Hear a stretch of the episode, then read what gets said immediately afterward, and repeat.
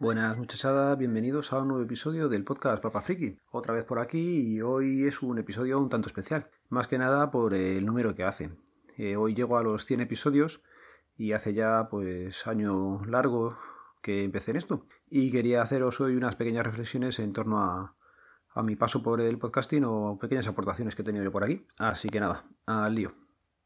Comentaba Franny Zurquiza en el cuaderno de podcasting en el número 29 cómo dar visibilidad a tu podcast y hace tiempo Víctor SNK en una conversación privada me preguntó que por qué yo hacía podcast.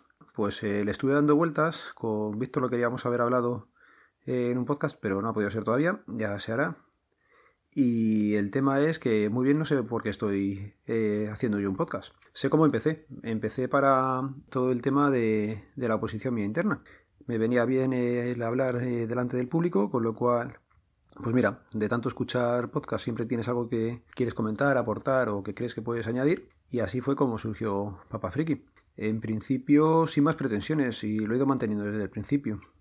Eh, número de escuchas eh, lo voy mirando de vez en cuando. Creo que tengo un episodio en el que comentaba los datos que había tal cual. Y para este mismo, por ejemplo, ni los he mirado. No sé exactamente el número de escuchas que hay.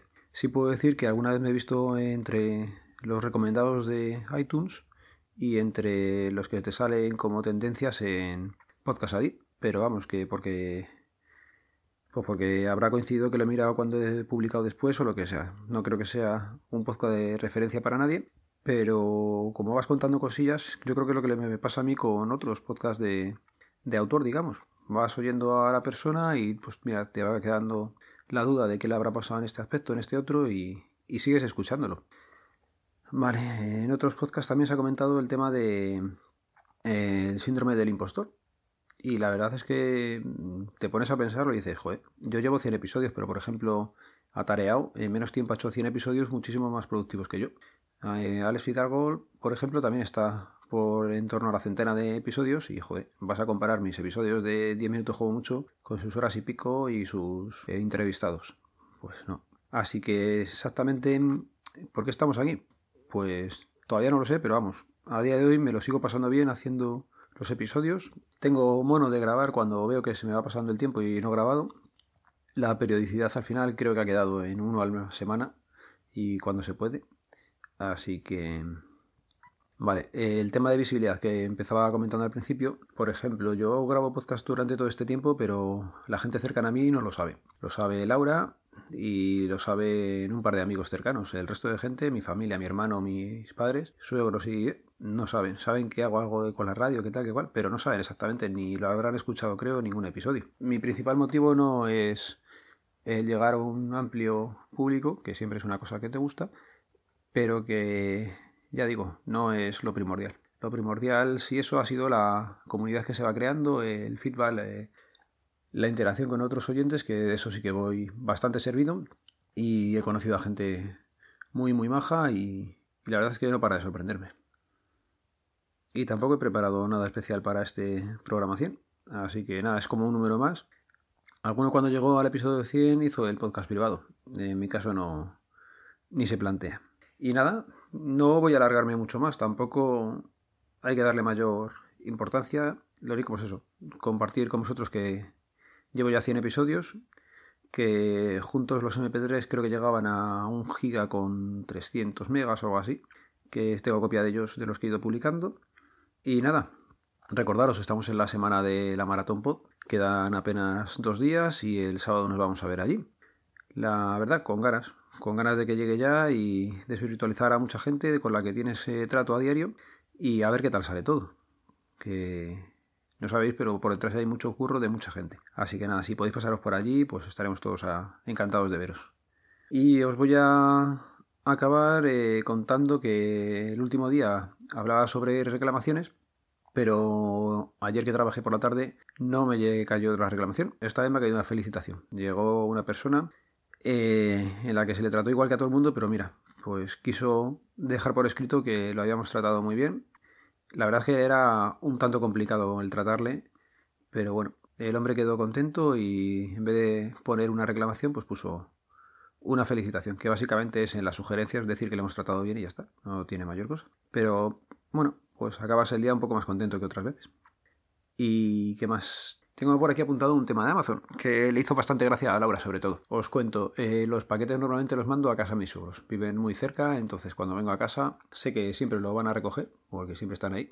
Es raro el día que tienen que salir los dos a la vez, siempre sale uno u otro. Entonces eh, el centro logístico lo tengo montado en su casa. Pues nada, me fui a por un paquete y cuando venía a casa con Laura eh, salía justo del portal un repartidor de Amazon. Lo gracioso es que me vio con el paquete, se veía que era de Amazon claramente, y me dijo, compañero, te tienen que subir, que si no, no te funciona el ascensor. Vale, gracias, le dije yo, y la verdad se descojonaba. Estuvo graciosa la anécdota. Y sobre tecnología, un último apunte. Bueno, dos últimos apuntes. Eh, llevo una semana y pico más o menos que el Pixel XL se me reinicia solo. Ayer, por ejemplo, fueron cuatro reinicios los que tuve eh, a lo largo de la mañana. Por la noche otro más. Ah, Está, no sé qué le pasa. Hace poco lo formateé pensando que venía por ahí, que estaría ya un poco tocado o lo que fuera, o que alguna aplicación estaba dando por saco. Las he ido instalando poco a poco, pero esto vuelve otra vez a, tener reinicios y, no sé qué hacer con él. Ya veré a ver qué se me ocurre. Es raro porque, por ejemplo, estás en Telegram, vas bajando una conversación, de repente se queda como pillada la pantalla y ya sabes que se ha quedado tostado y que se va a reiniciar. Hace el reinicio, a veces los hace de los rápidos, otras veces me los hace de los tochos, de me he pegado una buena castaña Así que no, no sé muy bien por dónde tirar con el móvil.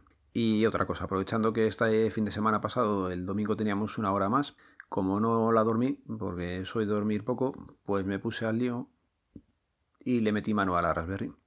Formateé la tarjeta, le metí la imagen nueva y empecé a, instalar las cosas. Creo que esta vez, eh, no sé si fue Ángel de Yugik o Atareado, en algún momento eh, les oí decir que lleváramos como un cuaderno de lo que vamos instalando en la Raspberry. Me pareció buena idea y como empezaba desde el principio, pues mira, me he hecho un TXT ahí en el escritorio y como me conecto SSH, pues le voy, le voy poniendo todo lo que voy haciendo. Que me sirve también para tener las notas cuando quiera volver a hacerlo en el futuro o si quiero consultar algo y para saber qué es lo que he ido metiendo.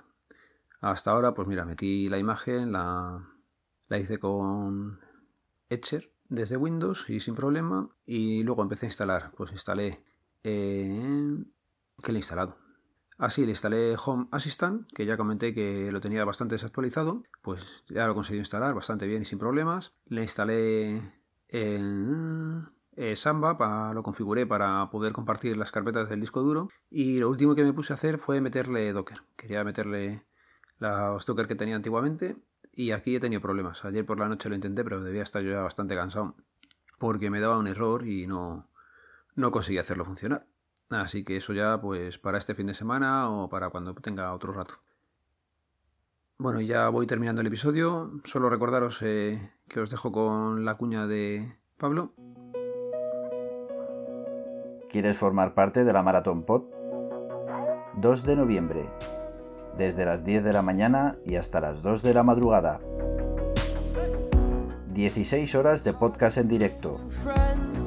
En San Sebastián de los Reyes, en el bar-restaurante La Esquina de Sanse. Ven a conocer a tus podcasters favoritos. Ven a vernos haciendo podcast en directo. Forma parte de este evento con nosotros. 2 de noviembre de 2019. Te esperamos. Más información en marathonpod.es, en nuestras redes sociales y en marathonpod.gmail.com. Y nada, nos vemos en un par de días en la maratón. Estaremos encantados si os paséis por allí. Y ya sabéis, nos vemos, nos leemos, nos escuchamos. Adiós.